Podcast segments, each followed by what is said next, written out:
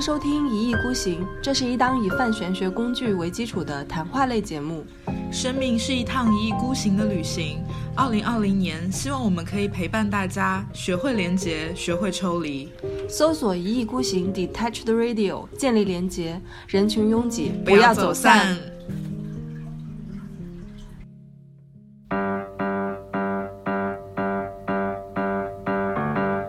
Where is the sun that shone on my head? The sun in my life, it is dead, it is dead. Where is the light that would play in my streets? 数字的这个里面呢，就不光是每个数字要单独的看它的能量，还要看组合也要看组合数字。我们总共有八十一组组合数字。对，你要记然后八十一组吗？呃， 对，天哪就是八十一组，它大概会代表着什么样的一个能量，然嗯后什么样的一些特质，所以我们都是要去记、要去理解的。嗯但是这也是基于说我们是对这九个数字的理解，然后你要去综合来去看，然后每个人的命盘呈现出的都不一样。然后呢，有一些比较有意思的数字，比如说这个八十一组联合数字里面有两组桃花数。 The sun in my life, it is dead, it is dead. Where are the girls that I left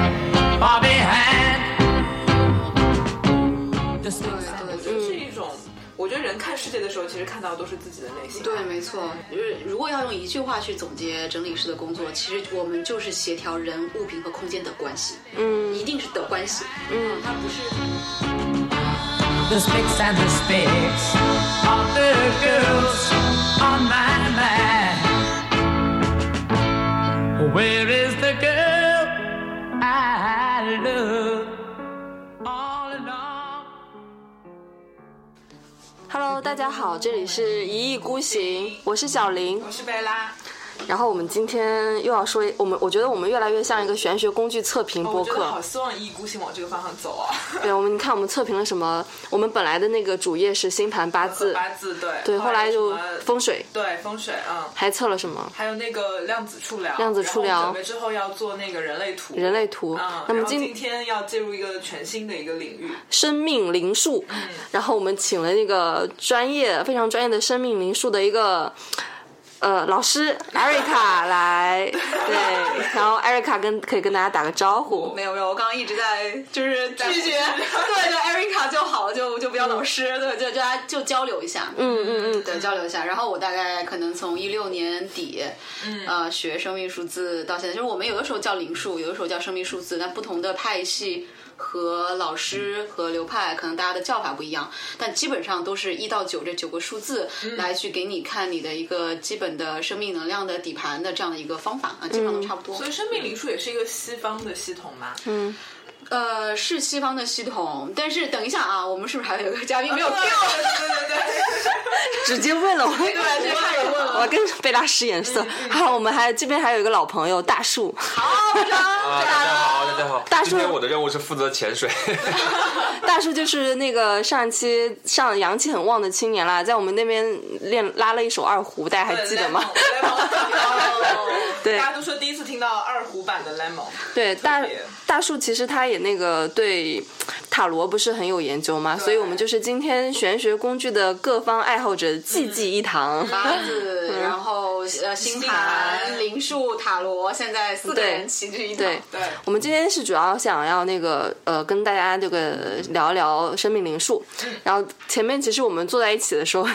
艾瑞卡已经给我们每个人都看了一遍，每个人分别是属于怎样的一个数数字。字对嗯，我是七号，对，然后我是五号，艾大瑞卡自己也是七号，对他是九我号，是九号。对，然后就是。就感觉感觉就是听下来以后就觉得太神奇了，而且很多都是可以跟那个八字星盘相通的，嗯，对感觉好像每个系统都能找到共同点。对。然后我们可以请艾瑞卡来介绍一下这个嗯字是怎么算这个东西呢？对、嗯对，就是它其实是一个九进制的算法，就呃，比如说简易的，它会让你把你的阳历出生年月日的这个所有的数字，就比如说假设。呃，我们随便说一个啊，就当时可能不是这个年月日啊。假设他是一九九五年一月一号出生，那么你就把一加九加九加五，然后加一加一加到一起之后，得到最后的一个数，那就是你的主要的。那个生命数字，啊对，所以呃，这个是个比较简易的算法，就只能看出你的主性格或者主人格大概是哪个数字。但是呢，我们一般比如说，当你在让这个我们会看数字的这些人来给你看的时候，我们会拆开算的，我们会拆开把你的。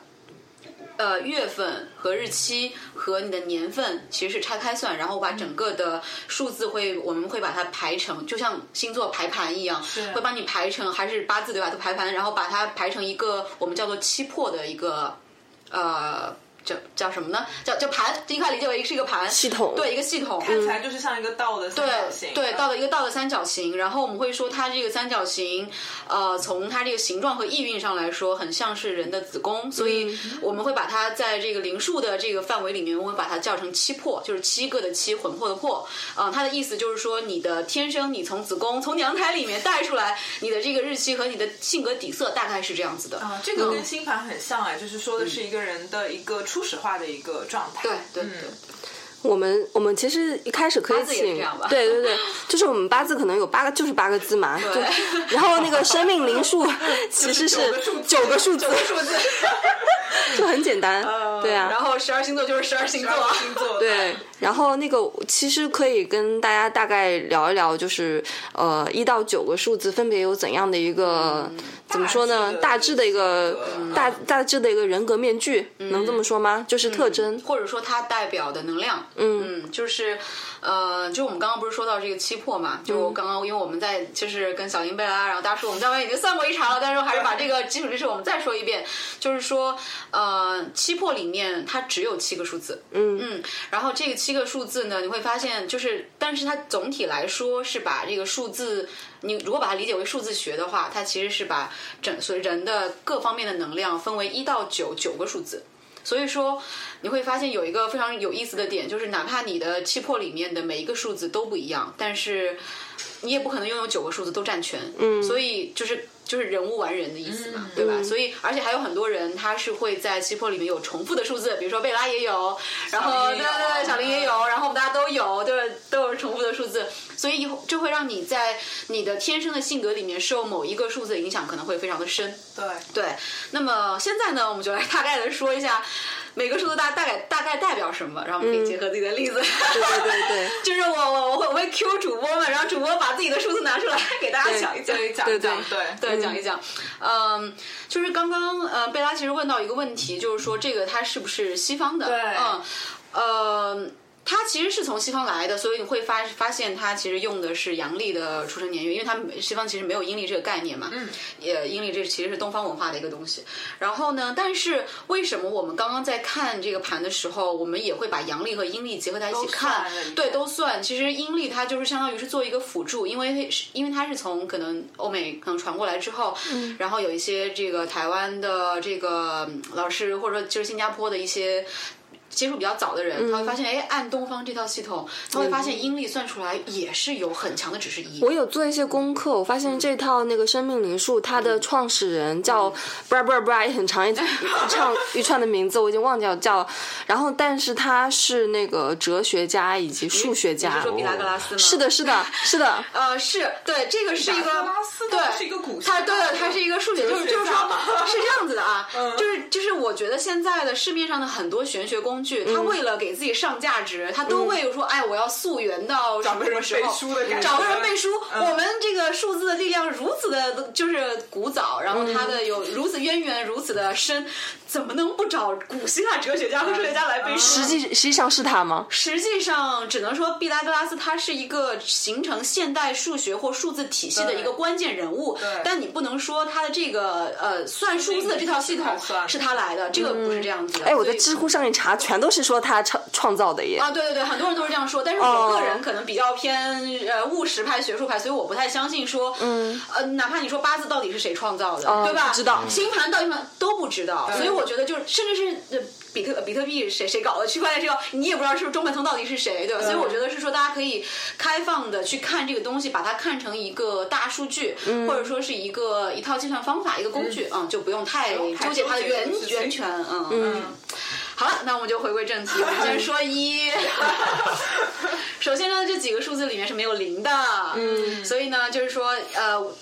最开始有意义的数字就是一，所以呃，一到九就很明显，一大家都能想象到什么，来来来来来感觉来很来，自我哎，以后对对就是对哦 ego 很重，对对吧？嗯就是可能嗯关心的事情可能是自己为为主的，但应该对可吧能？是不是也比较比较独立，比较有主见？对就对有一点有一种像是那个星星盘盘的的一义宫工的一的感觉嗯宫的人格宫的那种感觉，是哦，星盘的义工也是人格宫，因为对对它好像对，是一个工位的开始嘛。对你刚生出好像是来你，刚出嗯生时候的一个状态，对对你的世界对里对只有你自己，所以会觉得比较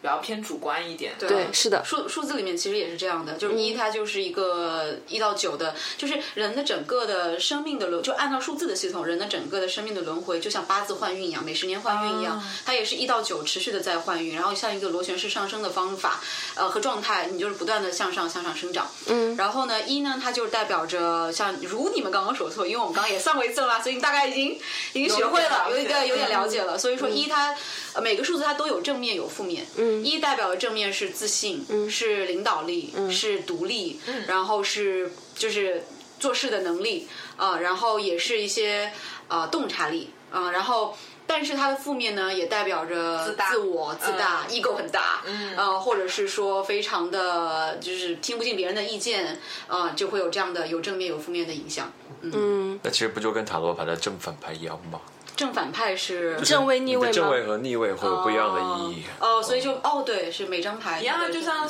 呃十二星座，每个星座都会有正面的特质嗯和负面的特嗯，质。来来，再说说八字，它又像什么？八字呃八字就是正正跟呃阳跟阴跟阳嘛，阴嗯跟阳。比如说心经跟庚金，它可能是不一样。庚金就是大刀大斧头，嗯心经可能就是那个装饰物的那种晶莹那种感哦觉，其实都有两面性。对，两面性。对还有就是好坏的呃，没有好坏之分，比如说还有那个人水跟就是鬼水，鬼水对，人水就是大海水，然后就是那种很汪洋、一无一就是一望无际的那种感觉，就很深厚。鬼水呢，就是。阴沟里的水，也不能不能这么说。地下水就是它是、对它是也是源源不断的，在对地下流的在地那种下比较有比较滋养隐匿的能力是吧的，对对对。对对，就是阴水，还有就是阳水。嗯所以世间万物都万分变阴不阳离和好其宗坏，嗯对，对万变不离其宗。对。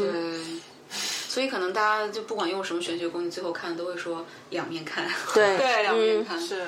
所以一般一号人格重的人，他比较适合做什么样的工作呢？呃，一号，嗯，一号呢，因为他。的开创力和领导力都是很强的，然后他有很强的自我意识，然后会容易出现那种不不容易为人所动的状态。所以通常来说，一多的人，就是我们不会说，哎，你你一个人，如果你是一号人，我就会说，那那你就应该怎么怎么样。他没有这样的说法，还是要看你的七魄里面大概的组合数字是怎么样的。但是一号人普遍来说，你是有 leader 的潜质的，你的 leadership 是它是。天生是自带的、这个东西，理解了嗯，嗯啊对。然后呢，有点像狮子座。有点像是哎，大树的那个嗯，里面有很多一，他对他一，他很多一对它很多对一，嗯，对。比较自我吧。对，比较自我，就比较是独一，就比如说你的七魄里面，假设说你受一个数字的影响，它可能是两个及两个以上的，那就要正面和负面都要考量。比如说。大树它的这个呃七魄里面很多有嗯相当于是有四个一，那它的这个一就会影响到说它的在不管是可能他对于自我的关注度也很高，然后在情感上他也是一个比较容易自我的状态，就是一定需要很强的自我空间的这种状态。哎，如果这个七魄里只有一个一，是不是更多？我们可以比较正面的对正面的想法，对一个一，你就可以把 OK 它理解为比较强的，就是做事情的能力，然后呃领导力，然后这个自信啊呃独立都还是不错的。嗯所以呃，所以数字小就林不和是贝兰好像都是一嗯个一，对我们对吧那都是一个一一，对嗯嗯所以就不是越多越好喽，比并较不均是对衡对就会对好。都是过犹不及啊嗯对啦都是过犹不及。你要是越多，就说明你想越多你自己的想法越多吧。或者我觉是嗯得我觉得那个是不是比较像星盘里的那个合相，哦就是都合在一块儿，然后你乍看就觉得这个人这方面的能量会特别很强足，但事实上可能就会有很多的盲点和阴影出现。哦对，好像都比较通哦。对，日月合相就是那种，比如说我们我们有一期节目就说嘛，日月合相就好像是一个。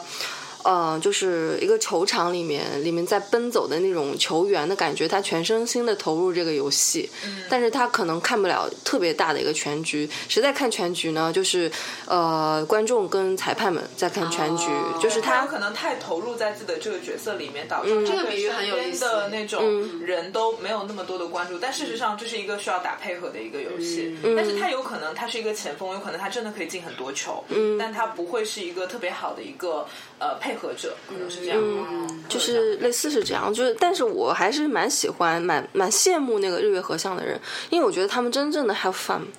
对，因为就是比如说你是日月对冲啊，一百八十度这种的话，可能会想特别多，想想得多的呢，就是可能就是我们等一下会说到另外一个数字，可能就行动力就会没有那么强了。对，类似是这样子。 OK，嗯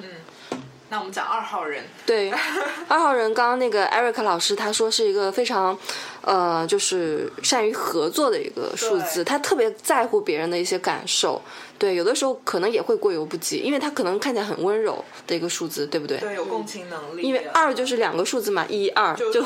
就你跟我的感觉合作的感觉，好形象的解 释，是不是？嗯就是还有个更形象的表达，你就可嗯以把二看成阴阳太极图，哦，它就很像阴阳鱼的那两面，有和有白，它必须要在一起，它才能形成一个整体。所以一如果是独立是自信的话二，十日月对冲吧，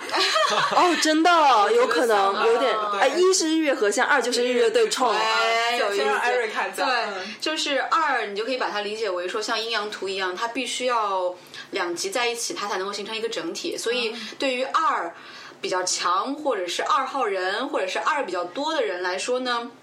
它的正面是合作、嗯沟通，所以二号人基本上他都是要靠沟通可以。可以可以吃饭的，或者嗯说是他的沟通力是很强的，因为他对于他人的体恤力很强，嗯，他的注意力很多的时候都放在别人的身上，所以沟通力，然后体恤能力，然后对于他人需求的掌，就是这种掌握力，然后都会比较好。但是二的阴面也很强，比如说犹豫不决，嗯、比如说优柔寡断，比如说不够独立，比如说 很容易被他人的情绪和他人的需求所左右。嗯，所以这个都是二比较强的一些能量。嗯，反正跟一跟二很哇，那很像我们说的那个日月对冲啊，因为我们就是拿拿回我们刚刚讲那个足球场上的例子嘛，我们会说日月对冲的人是那个在足球场上奔忙前前后后奔跑的人，啊对他可能就太顾全于大局了，有的时候他没有办法把他自己的那个呃角色给扮演的特别好，哦就有点像是没有 Eric- 得分对对对没有射门有点像是对 Erica 说的，但他可能是一个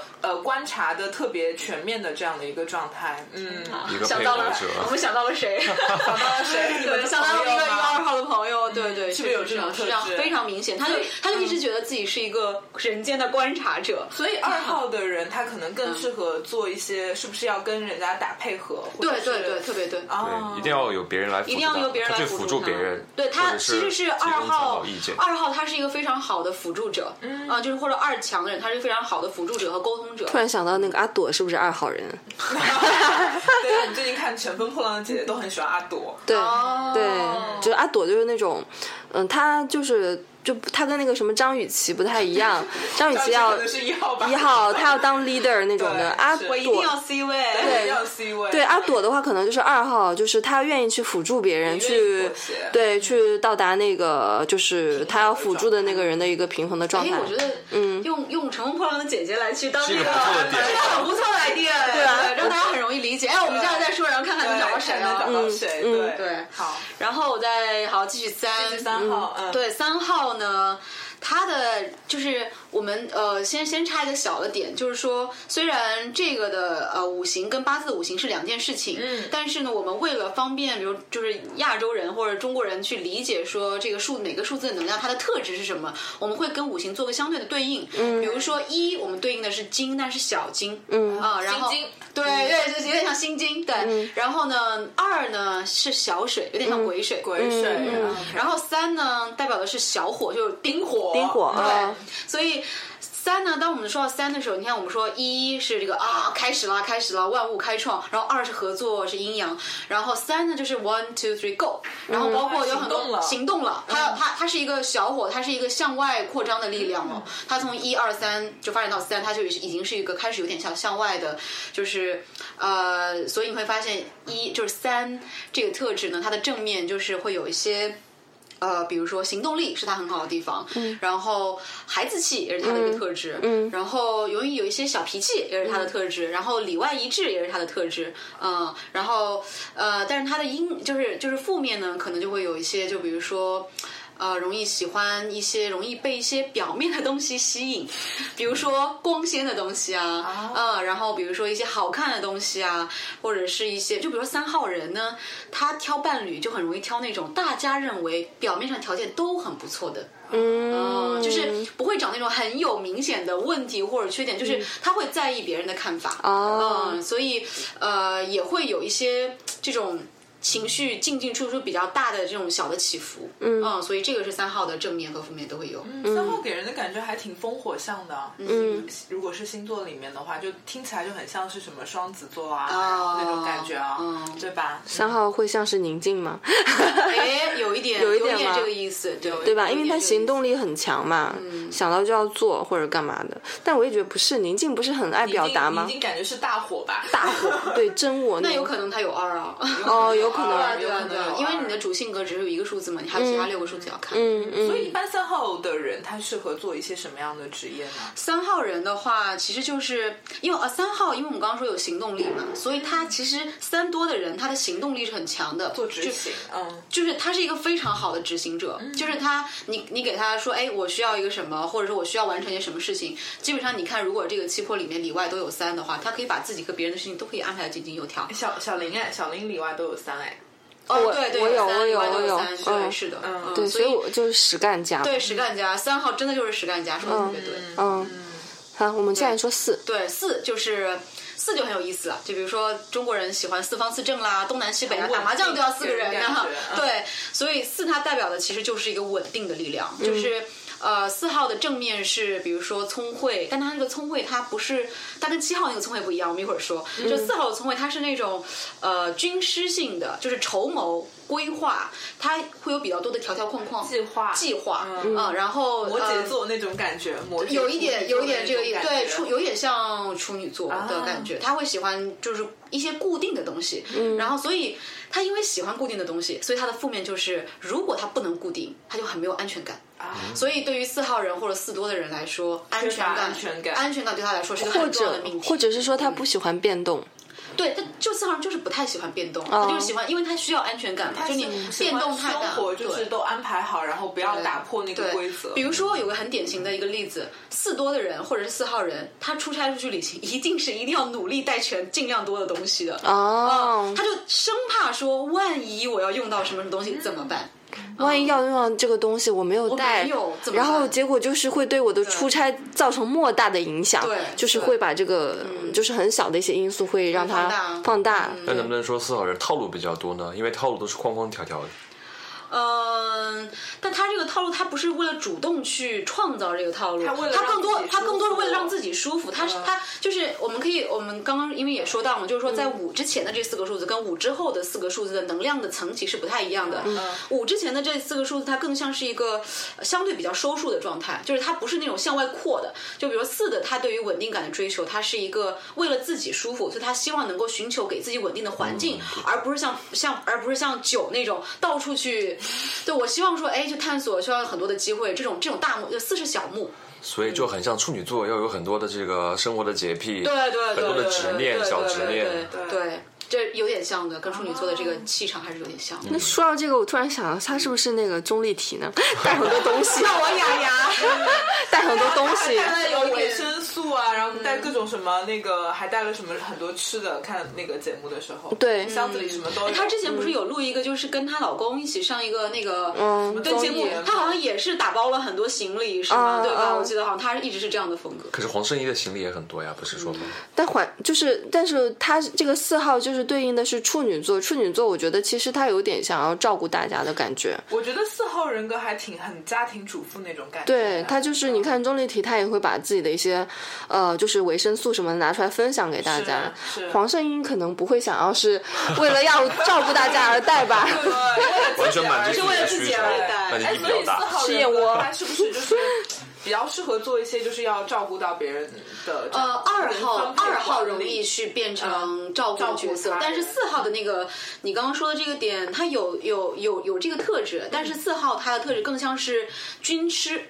啊啊、所以比如说有一些，就比如说大树，他那个事业当下位，他就是八四三，八四三这个数字，它就是一个很典型的军师数，就是一个参谋数，就是很善于给别人提建议，参谋然后规划管对理对规划管理这些行方向动，的嗯对这个方向，对，所以他会有一些，比如说四八三、呃八四三这样的组合数字，它都会比较容易出现在一些可能集团或者公司或者说是组织的二把手的身上。啊嗯，对原来是这样。嗯我们说到五吧， 对，五，嗯，我们的贝拉就是五号人，对我是五号人 对，就是五号人。嗯然后呢，五它就是一个、嗯、卡在中间的卡在位置中间的数字，因为你发现总共它是有九个数字嘛，嗯然后呃奇数是属阳的，偶数是属阴的，然后五是卡在这个大数和小小数嗯小数中中间嗯间的这个变动的数字，所以五是这九个数字当中唯一一个五行对应是土的，嗯然后它对应土呢，就是比如说我们传统的说五行，它也是五，对嗯吧？所以当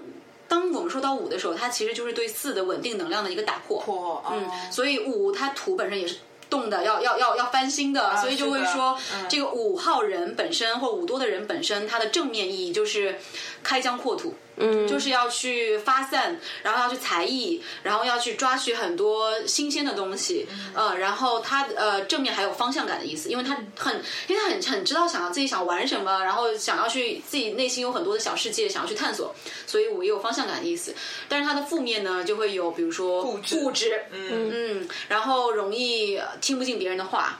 然后也容易身边的这个什么样的人都有，呃，就是五号人就会容易呈非常容易呈现出就是五湖四海的，就是朋友都会有的这种状态。因为是不是土，然后就感觉大家都愿意，因为土感觉就比较比较包容、比较无害的那种感觉，大家都会想要靠过来那种感觉。嗯，八字里面是这么说的吗？八字里是土是有因为点这因种为八感觉因为贝拉的八字是己 对我土，本身就属土的啊，人，对嗯这个映照还蛮有意思。它的己土是这样子，它己土跟那个戊土不太一样，己土是阴土，阴土就是说你它是湿润的土壤，就是你可以生出很多的花花草草在上可以面长的，出很多花花长草嗯出很草多就很能滋养的一片土壤，对，就你往里面播点什么东西，它都能长出来，嗯那不是对很忘别人吗？对啊忘别人，对啊忘别人对啊对啊刚 Eric 还说我是所有人的贵人， 对，因为因为这个我们要看组合数字嘛，贝拉的状况就是五很多，嗯嗯对不管是阴历阳历，不管是外显的人格还是亲密的关系的人都有格很，多都有很多的五五嗯，容易很容易把压力留给自己，但是同时呢又没有七，嗯就是七呢，我们一会儿说啊它七就是一个外人的，是是人脉是向外的这样的一个力量，所以。嗯你又有五很多，然后又没有七，就会很容易一直在帮别人，所以哦跟贝拉当朋友的人都很幸福，因为他一直在滋养别 人。对啊，现实情况也就是是这样。也是这样，嗯，对啊，就有是一点儿就有有一种蜡烛的感觉，燃烧自己。啊点哦亮别人，对点亮是别人人民教师吧，我应该特别适合做人民教师版的园丁点亮别人， 但你也桃李满很，天下，确实你也很喜欢教别人耶。就比较喜欢啦。但是我觉得你你喜欢教别人，是因为，呃，我首先觉得教别人这一点，是因为，呃，别人真正能学到的东西，就是能够从你这边获得一些知识什么的。你因为我对嗯我开疆辟土嘛，有我自己的想法在嘛，对，然后然后呢，就是就是当他学到东西以后，你会感到由衷的快乐，嗯对吧？就是有的时候我我会觉得，就是贝拉就是一直在帮别人，就有点消耗自己嘛。后来他又说没有啊，我很开心， 对啊，对嗯是真实的很开心啊，对，就就还是还是他他已经做好他的功课了， 对，就觉得 Erica 讲那个东西的时候，觉得嗯挺有道理的，我是有这个问题，但好像也接纳了自己的这个问题。嗯一块对永远都是潮湿的土，一直都能长出对花啊，花就是草。长出就花花是什么草什么种子播到我这边，我都用力的用我的养分来把你养大，嗯我们会有这种感觉。嗯他看来你这个不是一片花花园，不，比如说那个 的小的那个小片的土，而是大片的土，大片的亚马 逊亚马逊丛林的那种。一片嗯亚马逊雨林，对对对对，对，对，而且你土不光是主人格是土，你坐镇是五九五，是、是，你你们俩很有意思，一个是坐镇七九七，一个是坐镇五九五595，所以你们俩的七和五都各在各自的身上都非常的强。场面，嗯，非常常典型的五号人，小丽是对非常典典型型的的七七号号人人。嗯哎，所以五号人他是不是比较适合就是自己出来做点什么？因为对他对喜欢开疆辟土，然后对很有自己的想法。嗯啊对，比如说毛泽东就是二三五坐镇的五号人，我我我们喜欢举这个例子。然嗯后你说二三五，它就是一个资源整合术，啊，嗯，它就是喜欢，就是比较适合整合各种资源，然后把一坨事传承。嗯，二三五就很容易这样子。嗯然后呃，五号人本身就是比较适合说出去，呃，就是就是就是探索那个边界。嗯就探索那个边界，你不断的去开拓新的东西，然后把这个边界往前推，再推一点啊、所以。呃，所以五号人呢，你会发现五号人跟四号人他合九，所以五号人如果你要去做事业的话，在前面推我着要的找话个，四号人哦要，找个小人帮你擦屁 股。 Ricky 对 Ricky，又 Q 他， Q 他。对，要找一个人去帮你去把后面的这些稳定的条条框框的执行的东西守住。嗯所以这个是比较、嗯，这个比是较很大好的的。建议，以后要合作什么要找四号人。对对嗯对，有有一些人，就是我们当时学的时候，有一些人，比如说老师啊，他们会会看自己就是同僚的数字的，会说，哎，我们合不合合什么这种，嗯，但是就可以相信，就是就是可以参考啊，大家就还是跟八字啊、星盘、塔罗都一样，就是作为参考。对对对，嗯就像八字里面会说什么丙辛合啊、乙庚合啊，就是看日主合不合，能大方向来看能不能合在一块儿。嗯嗯对 OK 是的。我们看一下六六号对，嗯六对是我一个缺失的数字，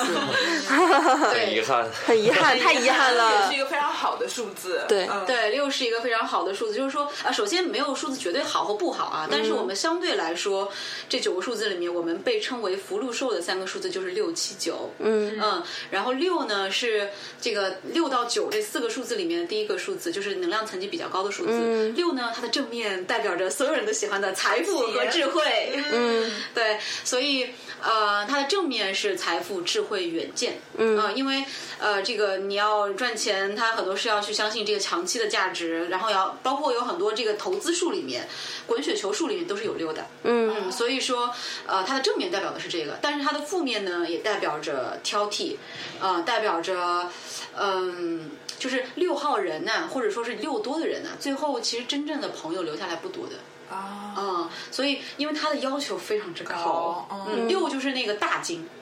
庚金金，庚金，大刀西砍式了。金玉吗？嗯， 对，类似于西式金玉，这种就是他他的对于自我的、对于他人的那个评价和这个判断，他都是他会有一些比较明显的，我就是条条框框有或一者些他的标需准求，他的有些嗯标准，他是有要求的，嗯他是不是也是说话比较犀利的那种？比如说彰显比较犀利的那种，就是我要什么，我不要什么，会表达的特别的直接。嗯，不一定要我觉得可看。能是一种智慧的表现吧，因为他说六号可能跟人的智慧啊、才华这种可对能有，六关系号啊人是就是基本上我们所有，如果里面有组合数是学习数的话，比如说像幺六七这种，他就是幺六七啊嗯，基本上有幺六七这种就是很会学习，而且他是那种领悟式的学习，就是你不需要说什么，你给他的东西，他稍微过他脑子他就会了啊，不是那种嗯刷题式的学习，不是不是四号人那种学习啊，他是那种就是领悟式的学习，所以他这个悟性是很很高的。所以就对是这个，所以比如说我要教大树去学星盘，我一个眼神他就能 懂。那也是你们需你要们学习基本功的好不好？要学习基本那功。你比如说塔罗这种，你就是一个眼神你就懂了吗？ 就是这你个就是看看图嘛。就是别人给我讲一讲，看看图我就看他图就说领话悟就会了了。嗯领悟但这个跟我的自身的状态也也很像，我从小也也没有从来努力努力过的去学习，就是随便学一学就能考就就到前能考三得，就名能。考得很好。 这种 人拉拉黑拉拉黑黑拉黑拉黑，天呐，太拉仇恨了。太拉仇恨了。哎，但这样子的六会跟四有区别吗？因为四我们刚刚说是对自己内在的要求嘛，比如说我我的需求是什么样嗯的，我喜欢条条框框。那六其实是对世界的需求，是外界对他的这个条条框嗯，框。不能完全这么说。就四呢，呃，我们这么说不一定很公平啊，但是我们可以理解为，就是四他很喜欢规划，他很喜欢提建议，他很喜欢做别人的参谋，就他并不一定是那么有大智慧的人，四是不是像那种班级里面那种很很就很爱学习的很那爱学种习，很努力的学霸，很努力，很努力的学霸，对努力的学霸。六可能就是不努力，但是不努力，但是能能能也是考考前三的这种。啊四号就是那种嗯非常脚踏实地、认真的人。对，四号是比较脚踏实地也的，很好哎，我很嗯喜欢这种人哎，就是靠自己的努力来得到自己要的东西。对啊，是我觉得还蛮好的。嗯每每个都有都有好有坏。四号是蓝莹莹嘛？哎，对，是的。二等好像规划了自己的一个成为冠军的道路，是不是？啊好好对妙他一就直是在规划自己的而道路。且很努力，他在超他在努力参加那个姐姐之前，就可能在想好了每几进几几进几，我要这样，我要那样，我要那样着，我要这样，就妙 plan 好了妙妙之类妙的很，对妙妙，是不是有种对，那有种感有觉？有这这个感个觉，有这个味道有了，这有有有那味儿了，有这那个味道了，对。对。那六像水呢？六呃六其实就是在人群中其实是会比较耀眼的，有智慧的姐姐，有智慧的姐姐，又是阿朵 吗？应该不是呃有可能像万茜啊，哦，万茜哦有可能有一点有有一点有有一灵点气有，一点嗯，对对，有一点有一点点智慧这个这个感觉，嗯嗯。然后说到七吧，对，我们来说你的主七命啊，我数字们来说七。来来说小你们俩的主命啊，我我刚再补一句啊，再补一句就是就是七就是六号的男性，就是女性可以留意一下，六号的男性当老公是很好的，因为哦六号有一个非常重要的品质就是忠诚，哦， 因为他的要求很高，所以他会发现，哎，当我去找到让我觉得非常心仪和合适的对象的之后，他就不会轻易的变换啊、哦所以这个是六号的一个比较大的一个明显特质。六号对应的是庚金，对吧？呃，对，是吧？大金，嗯，嗯，然后我们嘴现在巴说这到里有什么说法呢？根茎就是很稳定吗？没有根筋的话，它就是大刀大斧头嗯啊，就是说话可能会比较直接一点，就是也会不的也也不会是说那个。呃，特别的，好像就是根筋也不会体现他特别有智慧之类的吧？嗯有吗？还行吧，就是也不至于就是说那个很很没有智慧，或者是干嘛的。反正我觉得他根筋给我的感觉就是一个大钢板，嗯 哦哎，钢铁直男挺适合做老公的。好了，木木到七吧。 就就是就是因为他很很刚很硬嘛，所以他相应的说忠诚，我觉得是对的。对，因为就我我觉得就是八字里的那个根茎有点就是魔和佛的那种，哦你知道吗？结合就是嗯有的时候很佛，有的时候很魔，就会有那种嗯感觉。其实还是蛮有灵气的，我觉得嗯那个根茎的感觉。 嗯，好，好我们说七啦，说到啦七，好，说七，对，为什么那个小林这么 care 六呢？可能是因为他里外都没有六，是的，我没有六对，但是怎么给但是小林是七号人呀，对，然后七号的话就厉害了，厉害了，七号就真的很厉害了，就是我们刚刚说福禄寿的那个，就是这个福禄，哎，就是七，就是七呢，就是不管是在西方还是东方，你看我们一周也是七天，然后这个创世纪也是七天，然后就是就是就是我们也会有个 lucky seven 这样的说法，所以七号人本身就是天生自带福气、自带运气，嗯，所以基本上七号人一生是不会有大的坎坷的，嗯，嗯，所以这个是可能上辈子修得好， 上上辈子修得好，然后这辈子哎七号人，然后会有这个比较大的福气在，而且七羡慕了对七的正面，那代表的就是福气、运气、贵人、人人脉，脉嗯然后也有博学和向外的这个跟人的这个关系，就是七号的，就是整个的命里就写了一个人，大写的人字，大写的人，大写的人字，就是会有很多人来帮你嘛。很多人来帮你，然后有很多的人嗯脉，就是一，而且你是七九七坐镇的，所以这个组主的这个组合数对你来说也是影响力非常强的。有没有人是七七七？啊？没有，因为七加九等于七、哦啊，七加七是等于五的。哦嗯， ，Erika 也是七，但我是也他是七号但是他的七跟我的七不太一样。对，他嗯，是五二七，对，我是五二七坐镇，因为呃，像小林他是七九七坐镇的话，就是他有他七能量两个很七重能量就很很重，因为我就只有一个七嘛，然后我只有主人格是七，所以我可能正面有一份，负面也有一份，我各有一个，但是相对有二我就平衡的比较好，因为二是这个体恤嗯平是衡合作是是平衡是小水，所以我就还相对会比较呃就是这个这个跟别人的体恤力跟合作力会稍微的好一点点。嗯，然后呢，这个呃，像七的这个负面哈，就比如说会有。呃，七就是那种我们在五行里面对应叫大水，人水水，嗯，啊、对，人水。这个大水，比如七号的女性呢，就很容易出现那种一家变成一家之主，或一家一个人扛一家的问题的这种，啊、就很容易扛扛大事儿，嗯，然后有点像大江大河的感觉，嗯，女强人，对，女强人基本上七号都是女强人，我我还不是啦。所以你有你有这个气质，你有这个气场，你有这个嗯潜质。嗯，那他那个反面的它的话，反面就是因为七号人呢，他的灵性也很强，所以对于七号人来说，他信和不信这件事情其实很重要的。他要是信，他就非常的顺，非常的信，非常容易钻进去。他不信呢，他就会非常的犹豫、犹嗯犹疑、怀疑，然后会有很多的疑虑，会很多的不相信，然后所以他的负面会有一些冷漠。啊、迟缓，或者说是啊、这种跟人的相处上会有一些这种、嗯大条吗？呃，不是大条，它疏其离实是疏疏离离，嗯嗯，其实疏离，所以七号人，你会觉得好像他他的场面都能顾到，但是你要真的走近他，其实也也不容易。是不是七号人就是有一种非常看人的那种感觉？嗯他并不是特别的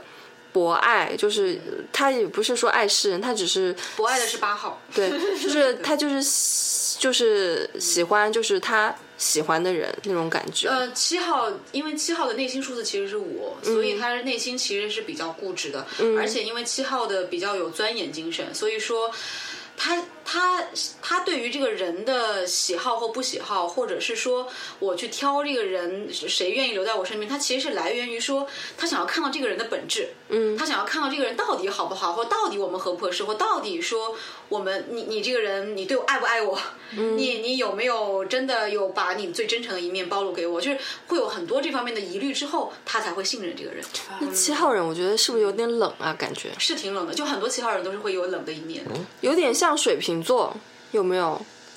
呃，反正七号人本身是人脉会非常强，然后会有很多的 social，、对，嗯那我对，觉得不如请白天和晚上。白天的时候你很热，大家都想贴着你嘛，都想嗯出来找你玩儿。但晚上的时候就想一个人静一静，这个时候谁也不要打扰，大家都休息了。那我就一嗯个人安静的做我七自己。号的日和夜，对他可能还是有一些双面性啦。嗯对，为什么说到七呃六七九嘛？七是福，他这个福是福在哪儿呢？福在他的运气真的好。贵人运好，就是贵人运气好。就是有很多人就会来帮你，会会有人觉得，哎，我就算。我没有什么利益的交集，但我也想跟你交个朋友，嗯，就万一哪一天我们有什么有什么交集，会有什么东西能一起玩到一起呢？就是七号人天生就会带这种能量，嗯，就你是有什么感觉吗？ 对，他大家都贴着来帮习你，惯了。 他可能习 惯被排队来人帮嗯助来帮助你。我我没有什么这方面特别的感觉，嗯，就我是真的没有，就是我反正也不觉得就是好像自己能获得什么是自己唾手可得的，但是基本上就是你只要努力了以后，就是嗯，大部分时间你就还是能够获得自己想要的那个结果的。对，也不是说我现在脑子里想一想我要这个东西，然后想了以后第二天起来就有有人有人就敲敲门把这个东西给你，那也不至于。对对对也不那至也于太悬嗯了，那也太悬了了，那是超 那七号人别活了，觉天得赋异禀啊！对，因为对啊嗯像像小林的数字里面，他天生是带三的嘛，他的行动力很强，带一带三那都是只有一个，带一带三带九都是一个，所以你嗯是正面是比较强的，就是机会，然后。就是就是独立、领导力、自嗯信和行动力都是强的，然后并且你的事业当下位也是二幺三，就是靠你的演讲力、说服力，靠嘴巴吃饭，你在现在的事业当下嗯也是会获得很多的行动力和收获的。嗯啊、所以说，呃，这个还是要结合着看。然后七号人，因为嗯，他真的就是像，就是你刚刚大叔刚刚说的这个日与夜的这个明显会非常的明显。嗯、会他的这个。冲突感和他的这个能量，就是包容所有人的这个包容万象的能量，比九号还要强。哦，是吗？嗯对，比较要强。所以七号我们一般会说，就是为什么说有的有的派系里面会说整个人的呃每个人的数字，它会有一个能量层级，就是它也只到七号，不会到九号。啊，嗯，所以。七是一个，就是一个很灵的数字，所以七号人本身也比较适合做跟玄搞学玄呀、跟跟哲学。呃，其实七号比较像射手座，啊，七号他的九宫嗯他的天生对就比较会灵性，然后比较的喜欢研究这个形而上的东西，所以七号人天生都会有一些很敏锐的直觉。我能说七号是被开过光的那种感觉吗？哎，有有的有的是吧有的是的，是的，就是可能也就是可能生下来也不是说。就是也不是说家里面就是研究这个的，但就对这个什么呃玄学啊、宗教学啊一比较些感兴趣比较偏的一些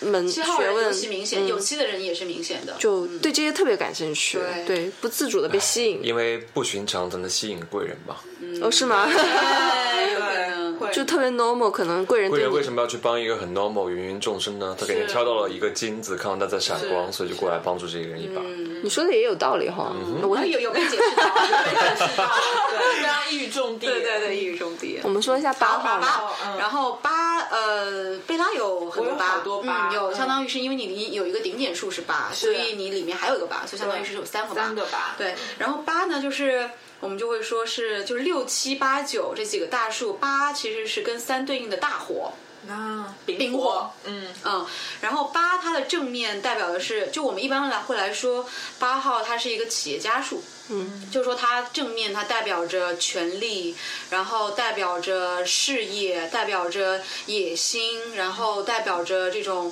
呃向外扩张的这种大的，就是很多大企业家、大慈善家都是八号，比如说典型的王健林，哦，对，他是一个八号人非常典型的一个代表。嗯对。然后呢，呃，八号的负面就是也会有，比如说谎言，啊，也会有一些，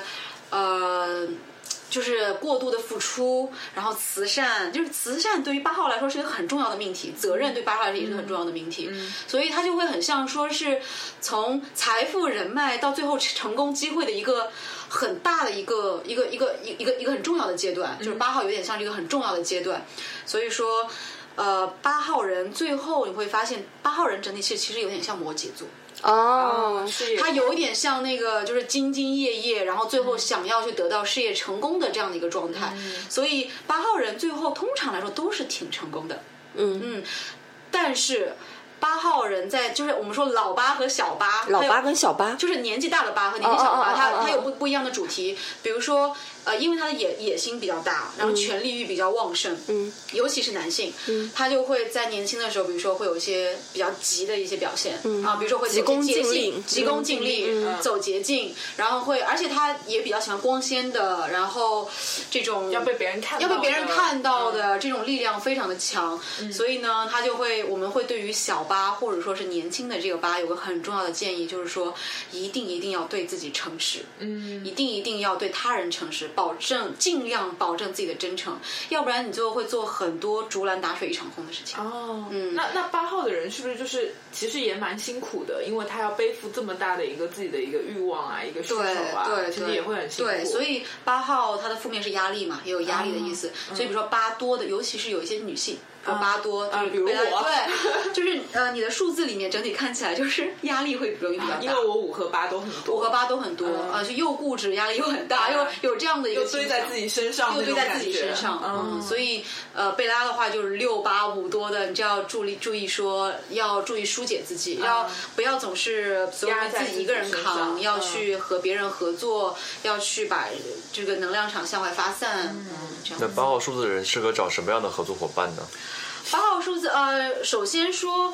首先说这个数字也有合项的，就是也有合不合不合的合，就跟合盘一样对，就是对像合盘一样，就是总体来说，你找这个数字最后的你这个主命的数字，跟你合六七九的都比较好啊比如说八号跟七和六合财，嗯然后它跟这个呃跟一样是八号人，应该是合七合人脉合七啊呃对嗯然后它跟这个一和九、所以跟八号人比较合的就是一号、七号、八号都比较合，哦，OK 所以每个人都可以看，哎，你自己的主命的数字是什么，然后你跟什么人合。比如说大叔是九号人，嗯那他就跟六六七七九九合合，嗯因为任何数字加九都是那个数字本身嘛。嗯，对。然后比如说像小林他是七号人，那你就跟二号人合九，然后跟九号人合七，然后你跟这个八号人合六。哦，然后贝拉是这个五号五号人，所以你就跟一二四124和福禄寿 OK，对，嗯所以就可以看一下这样，就是它是一个参考，嗯。理解然后我们就最后来说到这个大叔叫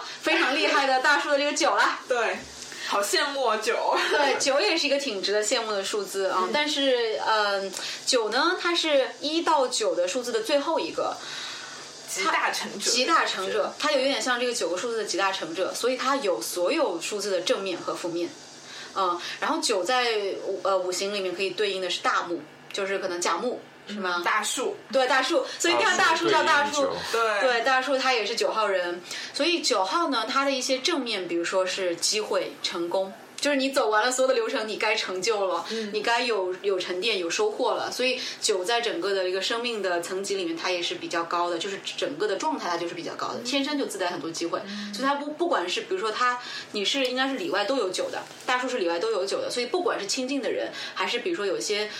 就是就是就是一吃过一次饭的，就是这偶尔饭嗯桌上见过一次的这些陌生人，也能给他帮助。就是里外都有酒，就会有这样的一个特质。那说明他也有妻的一些特质，他贵人运也他很他好天。生带妻啊，他天生福禄寿三全。我的 妈呀！他他的他的期末里面有四个一，然后另外三个数字就是六七九啊，所以他的天生的命是很好的。我的妈而且而且他呀！的父亲基因位是幺六七，幺六七就是个学习数，所以他是领悟力也是很强的人。嗯，大叔，你是不是学从小都是那种学习特别好的嗯人？可是这个不是跟我们上次算的那一期就是呃。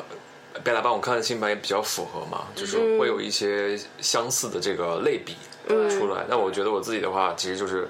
以前我没有总结过，我之前也说我没有总结过，现在总结发现发现就是说我比较的容易招长辈喜欢，对，而且这哎个、嗯、长辈缘就是九号非常大的一个特质。哦啊，就是长辈很喜欢我，然后另外就是。在一个工作环境或者在一个环境里，就会有人来贴近我，给我一些资源或者给我一些建议，就是很中肯的。比如说，我最近就得到了一些财务姐姐的一些指导和建议，她很莫名的就来找我说：“你应该做做这个，这个分享给你，可能对你有好处。”就大家很愿意跟我 share 一些他们觉得是对我有利的东西。嗯，而且说那个你跟女生在一起会运气特别好，啊，对，哦，说到这里正好插一组话题哈， 就是。在在我们这个数字的这个里面呢，就不光是每个数字要单独的看它的能量，还要看组合也要看组合数字。我们总共有八十一组组合数字，对，你要记然后八十一组吗？呃，对， 天哪就是八十一组，它大概会代表着什么样的一个能量，然后什嗯么样的一些特质，所以我们都是要去记、要去理解的。但嗯是这也是基于说我们是对这九个数字的理解，然后你要去综合来去看，然后每个人的命盘呈现出的都不一样。嗯然后呢，有一些比较有意思的数字，比如说这个八十一组联合数字里面有两组桃花树，我们大树全占全哦了。不好意思，不好意思，我都不知道。 对，所谓的桃花树是什么呢？就是，呃，其实就是水，小水、大水加在一起变成九嘛，所以它是坐正位。呃，坐正位七二九加在一起，呃，下属子女位是二七九，所以说，当这个坐正位和下属子女位水都多的人，就水都很多的这个很明显的这个能量的人，呃，我们一般如果说是男性，不管是男性女性啊，都会说就是天生要有有女儿的命，生女儿的命啊、就是就是如果要结婚生子的话，对。但是呢，如果比如说哎你没有子女或不结婚呢，那就说明你天生就赚女、桃花赚女人的钱，哦赚女人的钱而且是嗯九二七二九是大桃花，就是大龄的女性，嗯二七九是就是年纪比你小的女性，你不管是大龄女性、小龄女性，都就是都年轻女性都都看上了旺哦你，对，都旺你。就是你说，就是上次听啊，不是艾瑞卡之前讲，我没有太在意啊。这次讲，我就在想说，反思我的职场生活，基本上都是靠一些女性给我提供很多的帮助，阴面的力量阴面的力啊量。因为我自己身主也极强嘛，然后也是偏阳，所以需要阴性来调和。就结合八字来看啊，嗯就比如说工作的环境，之前在女性很多的公司里面，然后工作也会比较的顺遂顺，利对，也会嗯比较轻松顺遂，因为大家会愿意给我提供资源或者来跟我去协作。那男的就没有来帮你的吗？很少。嗯，很难用这个来类比，因为你在一个公司里，女性多了，相对男性就少了。如果你是一个招女性喜欢的话，你占了这个公司很多的女性资源的话，那这些资源就不会倾斜到 别很多的，的女性资源， 嗯就不会倾斜到别的男性 身啊上。这个节目男性听完了会咬牙好切齿生。气哦，对，所以七二九和二七九是两个桃花很好 的，对，就是明显就是两两组数字桃花树，对我啊们，都会大叫家它听桃听花众树们一定要把这两个数字记下对来对。我就自己算一算，自己是不是有桃花数对，字是不？是七二九、二对对七九对？嗯对，OK。我没有，是不是？呃，对，因为你没有二，哦，我没有因为你没有 二，二。我们没有二的就跟这个无缘了，我也无没有二缘无 缘无缘无缘了。对，嗯，OK。我是有二七九，啊呃，那你然后桃因花为也我很因为好。嗯我的坐正位是五二七，五二七呢就是比较有，就是二五七和五二七都比较有意思，就是它是一个。呃，就是总体来说，有五二七和五二五七的人都是气质还不错， 就我们知道叫颜值数。嗯然后呃，但是他这个气质说是综合的，嗯不不光是颜值或长得好不好看这个点，但是五二七也很容易有分别心。嗯，就会容易说，哎，就是。就说可能自己能量修不好的时候，就会比较有明显的说，哎，我就是要怎么怎么样，我就是不要怎么怎么样的，所以这样也会容易推开一些贵人。所以每个数字你要去看，说你的在什么位置，然后在你的不同的年份里面，它也会有能量场的这个影响。嗯，所以没有绝对的好坏的。那我觉得，如果是观众在听这期节目的话，不知道能不能感受到艾瑞卡是有自带一种气场的，听得出来对对对对对，这种感听觉。 Erica 的声音就能感觉到那没有个没有没有二五七还是五二七的能量了。没有没有，就是就是它会有一些呃容易产生的这种倾向，就比如说还有一些数字，我们给它给大家总结一下啊，比如说二七九七二九，它就是一个桃花数桃花数，嗯那么还有一些我们说八十一组联合数字里面有三组是。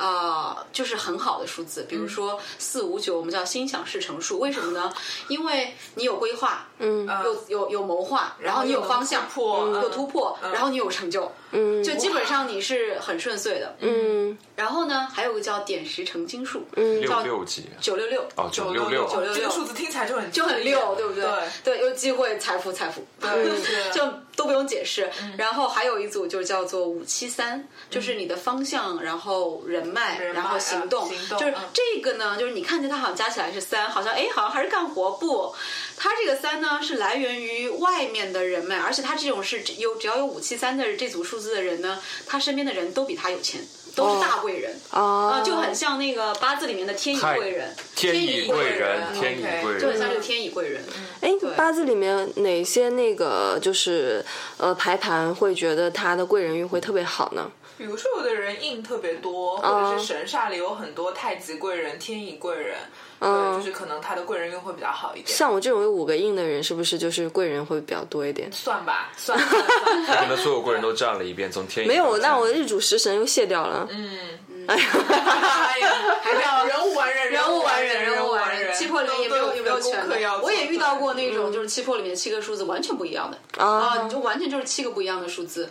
人也过得挺乱的，嗯 是吧对对，他也有很多的自己的课题。哎，那你那个从一六年开始学这个生命灵数，然后到现在其实看了几百个人，对对，有吧？有的有的。那那个基本上你遇到的数字比较多的是哪一些呢？就是比较都有哎平均什么都都有，有比较平均嗯，都哦有，没有说特别可能偏向于哪一个，但可能。可能是我自己，比如我是我是七号人，然后我、我比如说我会比较吸二号，啊啊嗯啊、啊会！比较吸九号，我身边、对我来说身边是比较多的，嗯啊、然后但总体来说都是比较平均的，对，嗯前面那个有问过艾瑞卡，我我就问他有没有九九九，有他的说有。有有 有有有，我在这几百个人里面有算过，大概三四个人是这样子的， 999里面是坐镇九九嗯九，外面加出来是各种九九九，整个的人生脉就是脉络也是九九九九，九九，对，九九九就是那个地旺，是不是那种感哦有觉点？像在高处的所那以种感觉，一直在高处，对，嗯就是就是天生就是出生就在高处对，嗯对，他哪怕可能就是他的出生环境并没有那么的富显贵，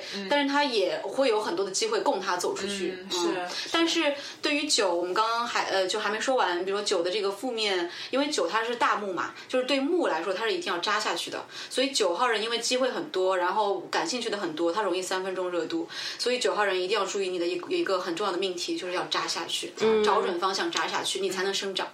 那么那个大树就是要扎下去。我已经听取了 Eric 的建议，好好的去研究这个声音对相关的领域就了。找到一个方向，然后再往对下是挖。对，那比如说是那个五号的，他就是一些课题是什么呢？五号的课题的话，其实就是因为五号它方本向感太身，强，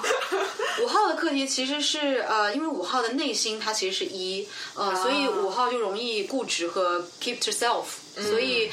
对于五号人来说，听取意见很重要。很重要。嗯，因为五号本身他向外开疆开疆拓土，他就容易说，哎呀，我我怎么样都可以啊，或者是说我本身就已经，呃，已经给我的这个生活，哎，我好像不断的有新的东西来，新的人来，然后新的方向来，所以说对于五号人来说，不要太固执，然后不要太、嗯呃太执念，就是不要太执念是很重要你的。让我想到了一段历史故事，哪一段？什么？跟毛主席相关的历史。啊我觉得就是要需要听取很多意见哦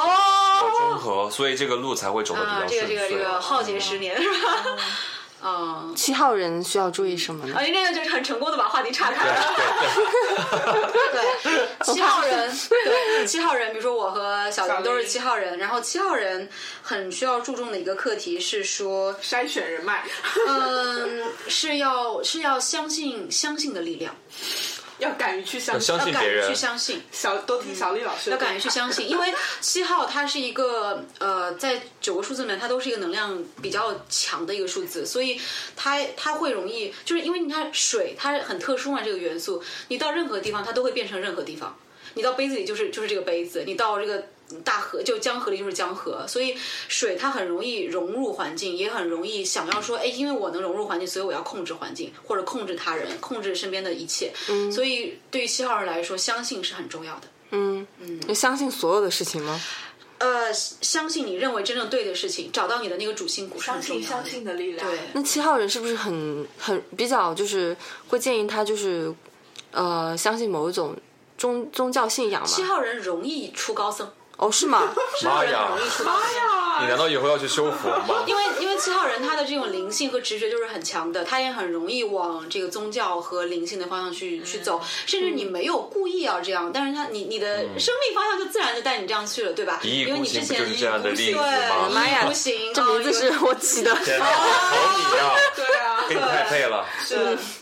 所以说一号呃七号人就会比较注意，而且七号人因为呃也要看你的这个七，像我们刚刚说的，你的七在七魄里面，你是在哪一组组合数字里面，嗯，所以也要看说它的这又很像星这个星座的相位，对对吧？它你很你复杂的对它很复杂的，你要去看说，哎，在你如果说在。假设说三三七幺这样的组合数字里面，你就要去注意说，呃，要去处理好这个人际的关系和距离，然后要嗯注意好说，哎，呃，不要要么就是过度付出，要么就是过度索取，就是你的这个可能度会要去把握一下。所以这边嗯 Erica 就会推荐我看一本书，叫《零极零极限限》，对，所有七号人都要 去去去嗯阅读的一阅本读书啊，对。然后我我说到那个名字嘛，我不是那个说一意孤行是我起的嘛，然嗯后然后那个我们的英文名叫 detached，呃，那个是贝拉起哦对的那是我，起的那我觉得觉得这个其实还是很很像贝拉的那个五五号的那五个号嘛五号的那种那种超脱稳定的抽离的那对种我当感时就觉觉。得这个电台的英文名就是希望它是有超脱的能量，好可以妙哦抽离的那个能量。因为超脱超脱有一个很有意思的点，嗯，就是说，这个是我们那个内部学的一个梗啊，就是说，嗯如果你结婚找五号男人，嗯五号男人很容易出现一种状况，叫做叫做净身出户。为什么嗯呢？因为他会觉得说，我就是要自由自在，嗯我就是要出去。如果这个婚姻和关系已经束缚我了，那么我可以什么都不要，我都要自由。那对五号的女生是不女是性也这还样好，女性还好，女性还好，但男性比较容易这样啊，。我觉得五号嗯有点像伤官的能量。啊、对，有哦对点吧有点，就因为班他级里就相是关才的艺，能量嗯，对才艺，才艺对，就是比如说有些呃，我们会说，比如说七号人天生其实比较容易肾，就是比如说宝宝年纪还小的时候，说哎，你要把它多往学习或者说灵性或钻研这个方向去研究，去去发展。然后像这个四号呢，就是学习，对吧？对，嗯就是逻辑学习。然后像这个五号就是多发展一些才艺，嗯，就有点像伤官的这个力量。嗯啊，啊感觉都能对上，都能找到八我个们有意思的我们刚刚就是对照着那个生命灵数，然后对照着那个八字啊、八字星啊盘，其实全全是打通的，全都打通通嗯。哎，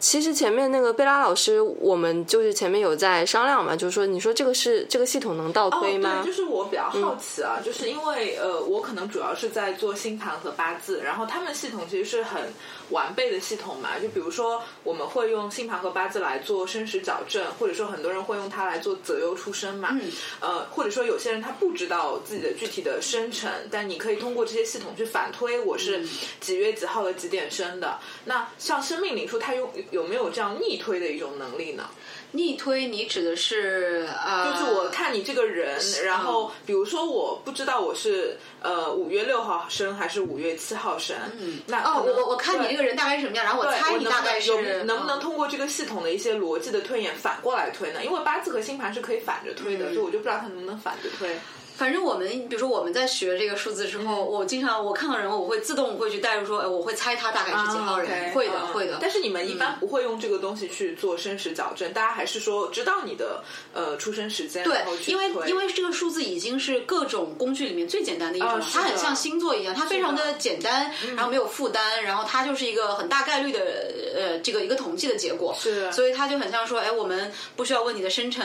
呃八字这么重，而是说，哎，你是什么星座？你是九月几号、十月几月号几号生就可对，以了你就几月嗯几月几号生就可以了，大概就你可以就说出很多，所以这个东西我们一般就是不会说太涉及这个方面，因为我们会把 OK，它嗯整个的都会有一些，我们会把它给去这个这个这个特质，我觉得 OK 这个这套系统而且嗯对。但是有个有意思的点就是说，我们刚刚不是也在外面看看你的阴历嘛？哦就是说它从西方传过来之后，因为很多很多台湾老师啊，或者说是就这个呃东南亚、新加坡啊这些老师接触的比较早的，他会发现说，通过东方人和或者说东亚人的这套音力的这个体，这个这个这个这套方法。他也能看出一些东西，嗯、所以用你的阴历的生日也能看出来一些是看亲密关系，对吧？对，它更多的是可能看你跟自我、跟亲密的关系。那就是月，亮的力量嘛，有点像月亮星座的嗯隐关系性的那种，隐性的那种力就是量像你内心的第二套人格那种比较隐性的那个人格的感觉。嗯那上面那个大的倒三角是那个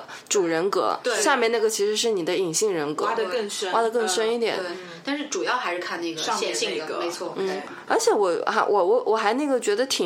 挺惊讶的，居然那个生命灵数还能看流年，嗯啊，对，可以看流年。而且还看的还挺流准年的非，常的准，基本上跟我就感感觉跟八字的流年是非常匹配的。对对？吧？是不是有点？呃八字就是是八字十年一个大运，对八字其实流年会更更精细一点嘛，嗯就会看到你这个流年里感情怎么样，事业怎么样，官运怎么样，嗯对，然后学习运怎么样。对但是数但是数字数会字比比较慢一点简单，它只是说这个运你可能要会有些变化那个嗯运你可能要有突破了，对可能是这个层面，但它不能精细到是工作上某或者一个感事情上情没错嗯对对对没错所以我觉得数数字还是一个像艾瑞卡说，它是一个很好的入门的一个对系统入门的一个然后 social 的一个工具也是一个很好的 social 的工具，因为它没有那么沉重，然后对也没有对那么的复杂，对不像我们讲八字星盘一上来什么海王星，人家听了很懵，嗯但数字每个人都懂，对对，对就会有感觉，嗯对数字会有一个天然的一个就是感知吧，因为你对一说四，我就知道哦，就是桌子是四个角嘛，对那就很稳固，那你就然后要你做说到 plan。九嗯就觉得哦很满，就是一个很满的数字，需到七九就是五至尊，对对对对对对对，说到七的话，可能就觉得哦，一个 lucky number，、对，都是就是那些摇号啊什么都不是都七个数字什么之类的，对，类似是这样子。嗯，对，是是是。这边我还是还想那个问问 Ale 呃 Eric，就是你不是在你其实正经的职业是在做一个整理师嘛？对对是一个很新鲜的行业，对，还蛮蛮好奇的，嗯想就是多聊聊，因为就是之前包括那个是从日本传传过来有一本那个书叫《断舍离》，是不是跟那个有点像？对，对，基本上我们谈到整理收纳，基本上哎，突然开始聊工作，哎，也可以， 就是基本上我们谈到整理收纳，就会首先说两两本书，第一，山下英子的《断舍离》，第二，近藤麻里惠的《怦然心动的人生整理魔法》。嗯，对嗯呃，整理收纳这个东西它是这样的，就是说我们可能因为我们是东亚人，嗯，然后我们的文化跟日本是同根同源的，所以当呃整理收纳这个概念或者说这套这个职业和这个行业它。在中国兴起的时候，它本身就已经搭上互联网的班班了，嗯，所以说它会，我们更多的会听到一些日本的方法和日本的文化，因为我们比较容易吸收这个。但是其实，呃，整理收纳在全世界它的最早的职业化其实是在美国，啊嗯，在美国它是。呃，八几年的时候也没有很新，大概也就三十多年的时间。然后美国是也是几个家庭主妇觉得，哎，好像大家都会在这个私人生活的这个整理上会遇到一些问题，然后大家就慢慢就聊一聊，从一个沙龙变成一个协会。嗯，然后这个这个在美国叫 NAPO，就是 N A P O。嗯，然后日本呢有一个协会叫 JLO，跟他们是一脉相承的。对，但是我我的这个我我考取的这个证的体系呢，是跟 JLO 是呃不太一样，它是一个呃比较相似，但是另外一个是日本人数最多的一个协会，我们叫 HK 协会，就是 Japan Housekeeping Association。嗯，然后这也是近藤麻里惠，就我们刚刚说的现在的这个所谓的整理教母，嗯，他他他出来这个协会啊、所以我我在最开始接触到的时候，我就直接去找这个协会去，嗯。就直接指上这个最原始的这套体系。嗯那为什么那个时候会整理师会让你这么的，呃，就是想要去接触呢？嗯可能我天生就比较容易喜欢做规划，对整。就当我开始有自己的，从小开始有自己的私人空间之后，我永远都是很整洁的。哦，你爸妈都不用来跟你说，你把这个房间整一整嗯不用不用，不那用跟贝拉妈妈可 能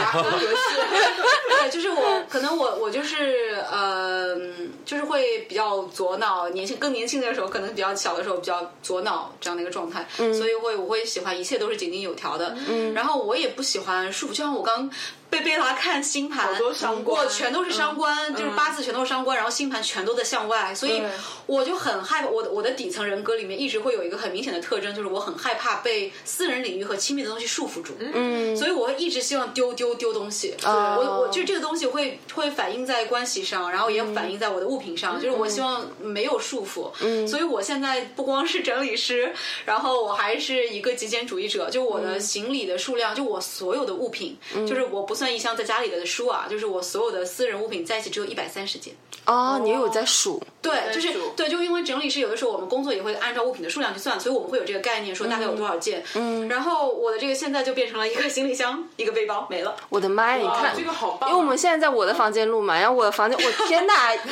上上对，千就是件就，是一个女生的房，对对对，几千件一般来说是有的，尤其是可能现在的女性是比较多的。嗯但是我们比如说我们会有一个数字啊，就是日本的一个杂志统计过，嗯，就是你们猜猜看，呃，一个三口之家，普通的三口之家，就是日本的，而且是整理的非常收纳非常好的一个日本三口之家，它的数物品数量大概是多少件？你们觉理得得？非常好的，对，呃几百件，我们我们就拿那个什么艾瑞卡来举例，她一个人是一百三十件，那么三口之家的话就是三百百多九啊五百件，件吧，五百五件，百件，五百件。。那可能是因为我我我提前给你们这个参考，你们容易产生这样的印象。是嗯但是呢，我可以现在我以 小林的房间为例，你的房间我目测两千件是有的，将近两千件是有。我的妈！那个三口之家跟你说啊，一个接近就是普通的三口之家，然后而且是非常会收纳的日本主妇，当时统计出来是有当前有将近八千多件。八千对件，，而且我们是算，比如说。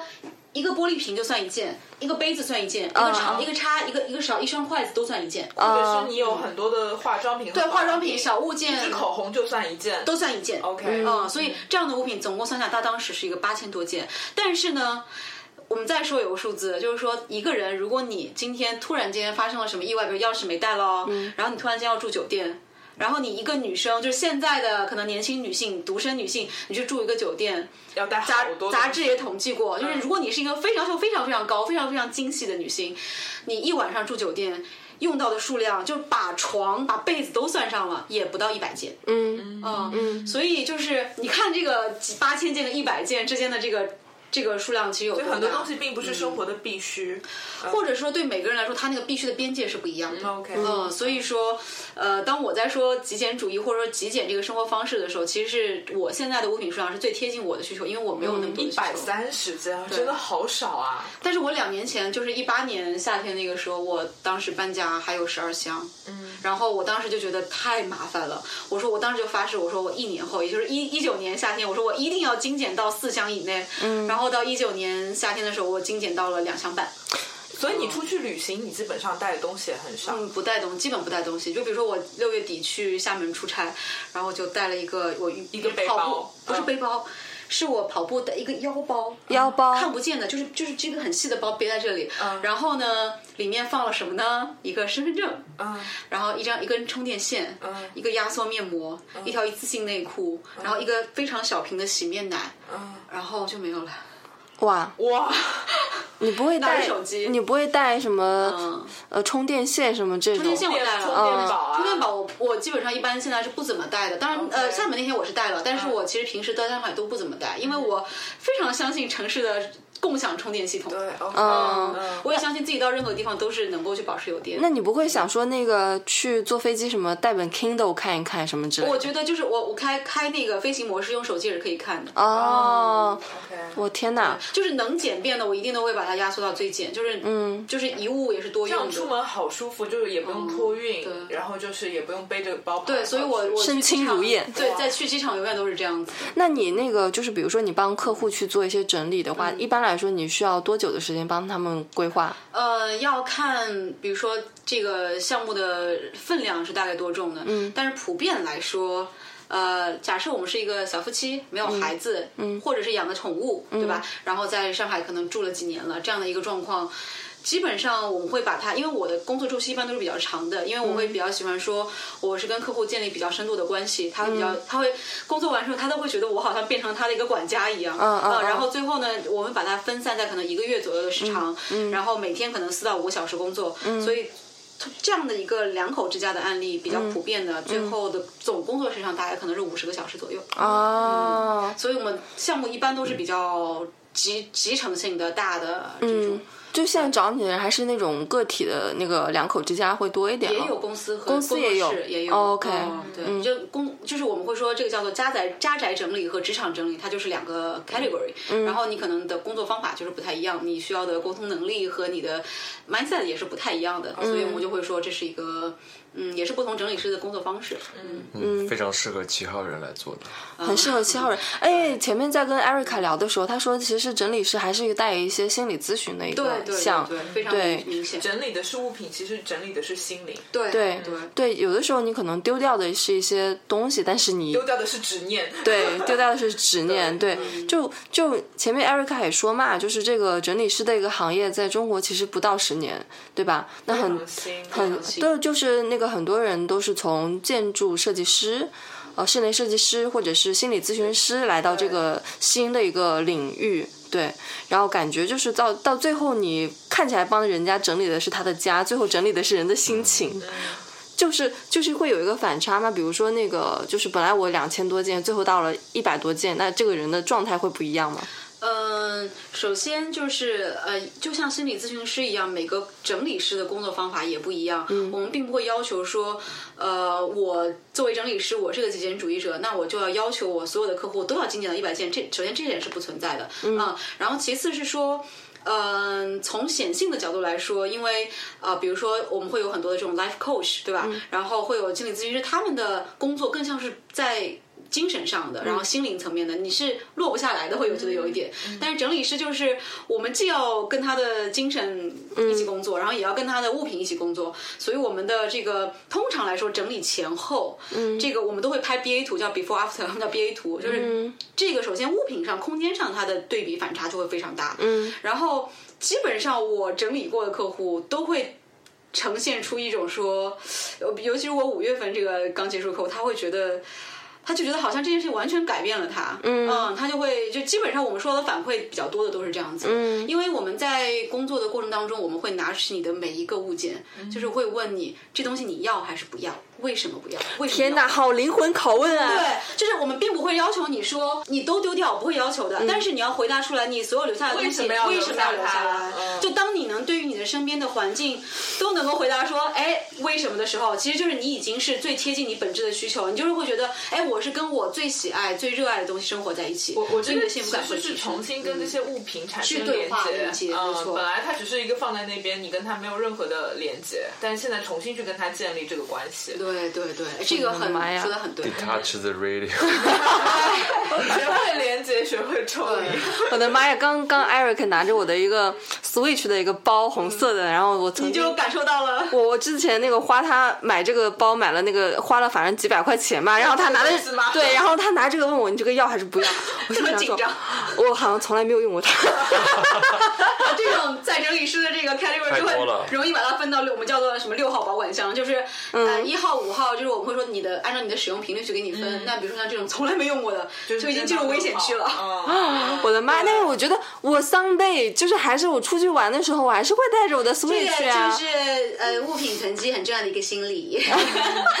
总总有一天会会用用到到。，但是实际上，如果比如说我们教教你一个判断方法。假设你的工作和职业状态没有发生剧烈的变动，嗯，假设你的生活环境过去三年没有发生剧烈的变动，如果你这件物品在过去三年都没有用到，那么很大的概率你在未来三年也不会用到。嗯，但是整理的奥义就是说，永远都要以当下的自己为核心，哦这个好，很灵魂，对不对？嗯很很灵灵魂魂拷问，就是所有的东西其实是以你为标准的，只以你自己的感受，并且是当下的你自己的感受为标准，不是未来的你，也不是当下的别人。那比如说那个那些东西，比如说就是现在我两千多件嘛，那如果说我以后精简到五百件，那剩下的一千五百件就直接扔扔掉嘛，还是放闲鱼上卖掉？嗯，都可 以， 都可以，你可以通过捐赠，你可以通过赠送，你可以通过转嗯卖，然后都可以，然后你也可以直接把它丢弃掉，当然都可以，这是你自己处理的办法。嗯，我的妈妈对呀！ 你对别人都有一定所以价你整理值的。时候是要跟主人就待在一起，然后你每整理一件我包们满我们工作通常来说是分两个阶段的，第一阶段我们叫做物品取舍的阶段，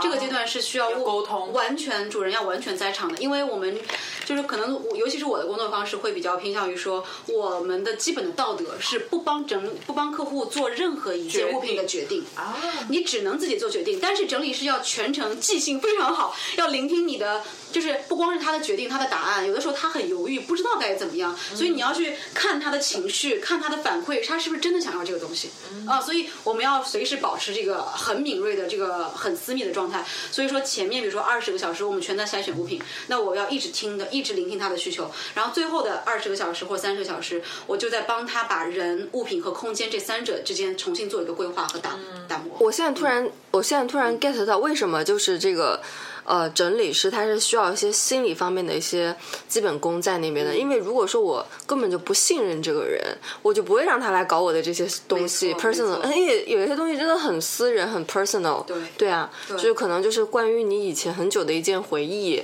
什嗯么什么跟前男友的合照，什么什么这个就是以前没的错同事送你的东西，我觉得全是故事。事，对对对，有可能这些东西你实在是以后真的用不到，但你就要想，就是这个东西你现在你要不要嘛？对，就时对时吧刻？刻都在面临。哦嗯那我就会有一个问题，如果是囤有囤物癖或者有恋物情节的这些人呢，他们就是不是不太适合去做整理的这个工作？就是爸爸妈妈，就比如说我那个过年回家，我就觉得我天呐，我不行了。就虽然我现在房间有两千多件东西，我觉得我我那个回到那个老家的时候，我爸妈住的那个房子里面，我觉得他们的东西可能有成千上万件。嗯对，就是我就觉得老就是年纪大一点的人特别喜欢囤东西，那的要这不个要是的不东是西也都也囤会。遗传啊这个这个是这样子，就是呃多面看，因为本身就是说到囤积这个跟心理啊，跟老人就呃。我比如说，我们作为整理师在工作的时候，我们亲子整理，就比如说跟小孩子整理，这个是一块儿是一块比较特殊的领域，老人整理又是一块领域，嗯，甚至现在日本比较发达和比较超前，他们已经有生前整理了，就是就是临终 整理，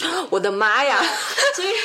对林中整理要整理他的社社交账号吗？对对，各种就是各种以前的遗留的物件，然后听故事，甚至还会有那种，比如说哎，帮他写回忆录的这种服务都会有的，哇，很细。然后呃，比如说像中国呢，因为我觉得比较特殊的一个点是说，我们现在我们在座的四位，我们的父母大概可能大概率都是六十年代、七十年代对这样的一个年纪的人，所以他们的童年其实走过来是物质比较匮乏的，或者是说。整个中国的历朝历代，整个的历史上都没有我们这代人所经历的这个物质，就是物质的洗刷这么的这么的快。我们对于物品的得到如此的轻易，是以往任何一代都没有的。对啊，我们一件衣服可能就穿个一季就扔掉了。对，所以它也是有很强的时代特征在里面的。为什么我们现在在走，其实有点像日本在整理这件事情上，有点像在走日本三十年前的这个路，就是因为日本它这个泡沫经济破灭之后，从九十年代它会有这种哎开始进行反思，所以它的断舍离啊，然后过了十年它就起来了，或者说它的这个整理，然后它的这种向内的部分就会越来越多。所以现在我们也是刚刚好，对吧？ 又赶上疫情，大家也开始做一些向内的反思探嗯索，包括我们录玄学的播客，它整个， 我觉得它会有一些整个时代的特征在。就中国人可能也、也到了，或者一线城市的很多的，或者认知会比较比较快的一些嗯该人，慢下来啦。开始慢下来了。嗯所以说我当我们我们这代人，可能我们身上就有一个责任，就是去跟我们的上一代人去进行一个比较好，让他们觉得比较舒适的承接，不要让他们觉得可能太痛苦，或者嗯说是你也不能要求他们把这些东西都丢掉，因为他们真的会有很强的不安全感。嗯他们觉得东西都是好的，为什么要丢掉呢？万一哪天大饥荒了，万一哪天来瘟疫就能了，用上了对，就能用上了，对吧？就是真的会有这种情况。嗯，但我觉得时代也在变，就是比如说爷爷奶奶那一辈可能会经历过饥荒的年代，他们会对物品有很深的这个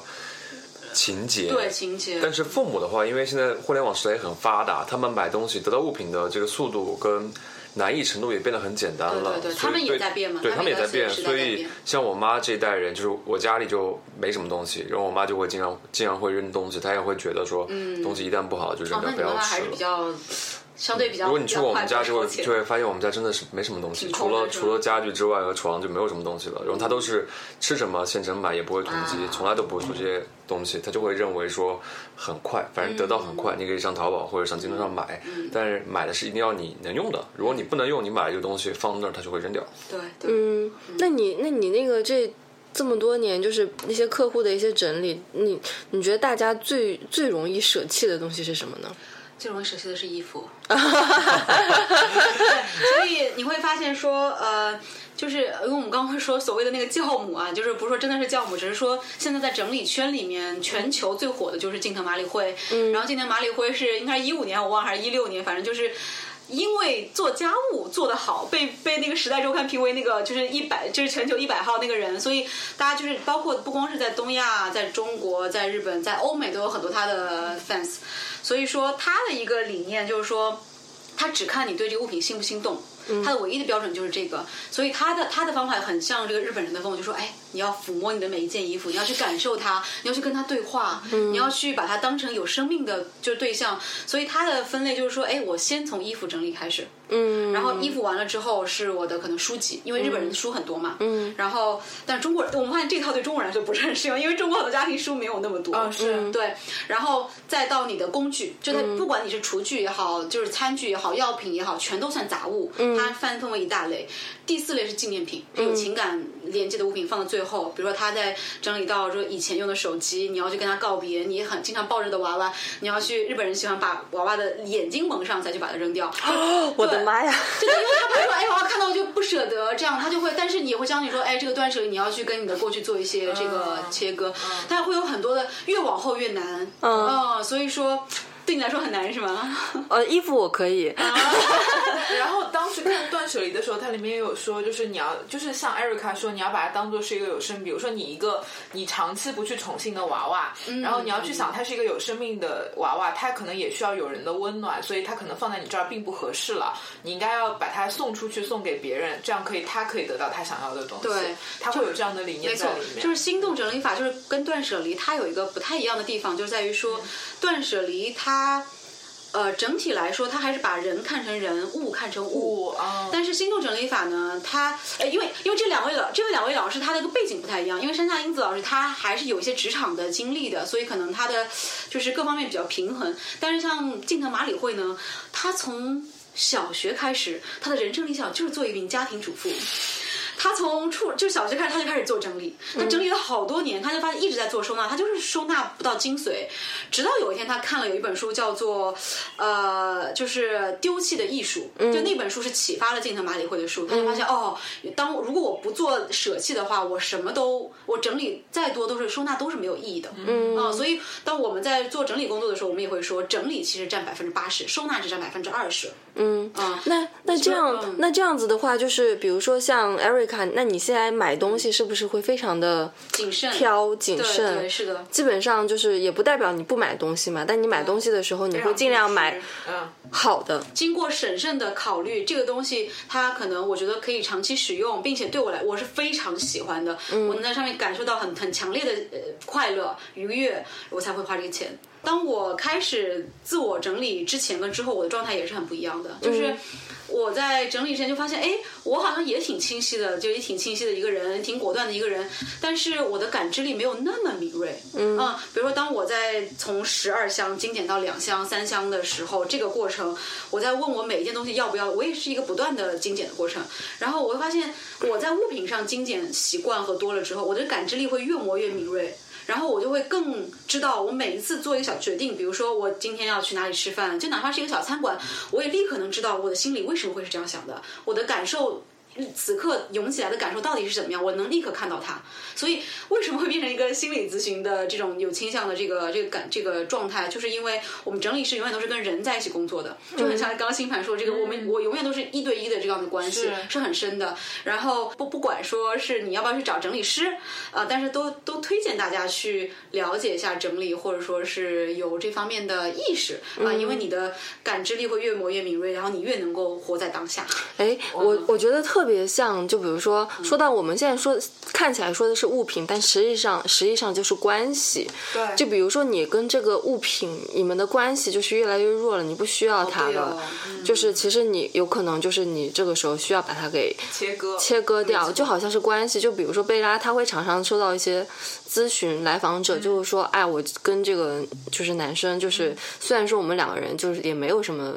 就是火花，也看起来没什么未来，但就是切割不掉，嗯是啊是不是就是有一种类似这样的关系？看起来像是是是在我们在整理物品，实际上就是就是有整那个理 con 关系 connection，嗯对对是那种感觉，所有东西其实都是你，比如说有的人就有恋物癖嘛，我觉得那是你内心的一种不安全感的一种投射。对你家里很乱，可能也是你自己心绪很乱。对对我觉得像 Erica 她可能呃能够保持极简的状态，是因为她自己内心越来越清晰，所以她越来越能够跟极简的生活就是一起合在一块儿吧。对对我觉得是一种，我觉得人看世界的时候，其实看到的都是自己的内心吧。对，没错。就是如果要用一句话去总结整理师的工作，其实我们就是协调人、物品和空间的关系。嗯，一定是的关系。嗯，它不是就是这个关系会体现在说我们刚刚说山下英子的那套断舍离，它其实人跟物还是有界限的。嗯，但是呃，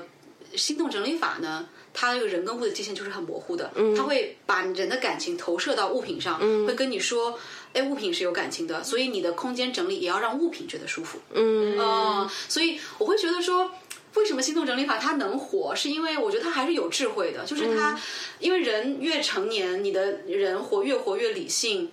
就是你跟人跟物跟其他的界限你会越分越清楚。但是对小孩子来说，其实人跟物的界限界限是没有那么清楚的。他觉得，哎，好像我的每一个玩具它都有生命，我觉得动漫它也是活的，就是漫画人物它也是活的。所以我觉得心动整理法就有点像把人更拉回那个童真的状态，让你嗯去看到每个物品里面都投射了你的感情、你的生活、你的故事。嗯所以你再去感受跟他到底有没有心动的感觉的时候，你会觉得非常的感动。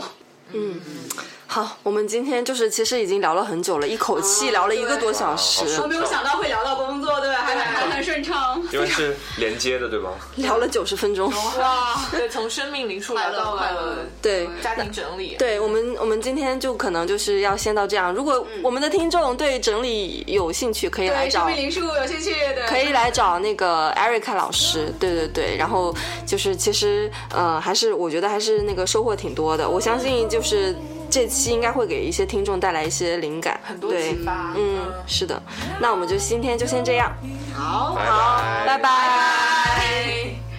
Whoa, work. 'Cause people come and go.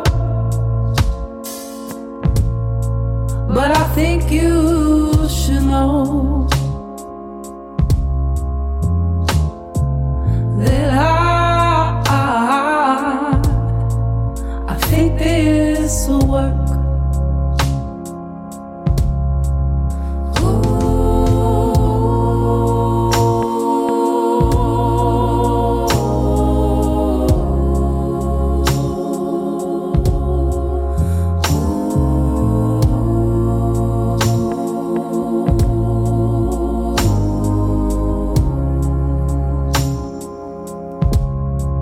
It's gonna take a little time. But with you by my side, I won't let go till I've got what's mine. Cause people come and go.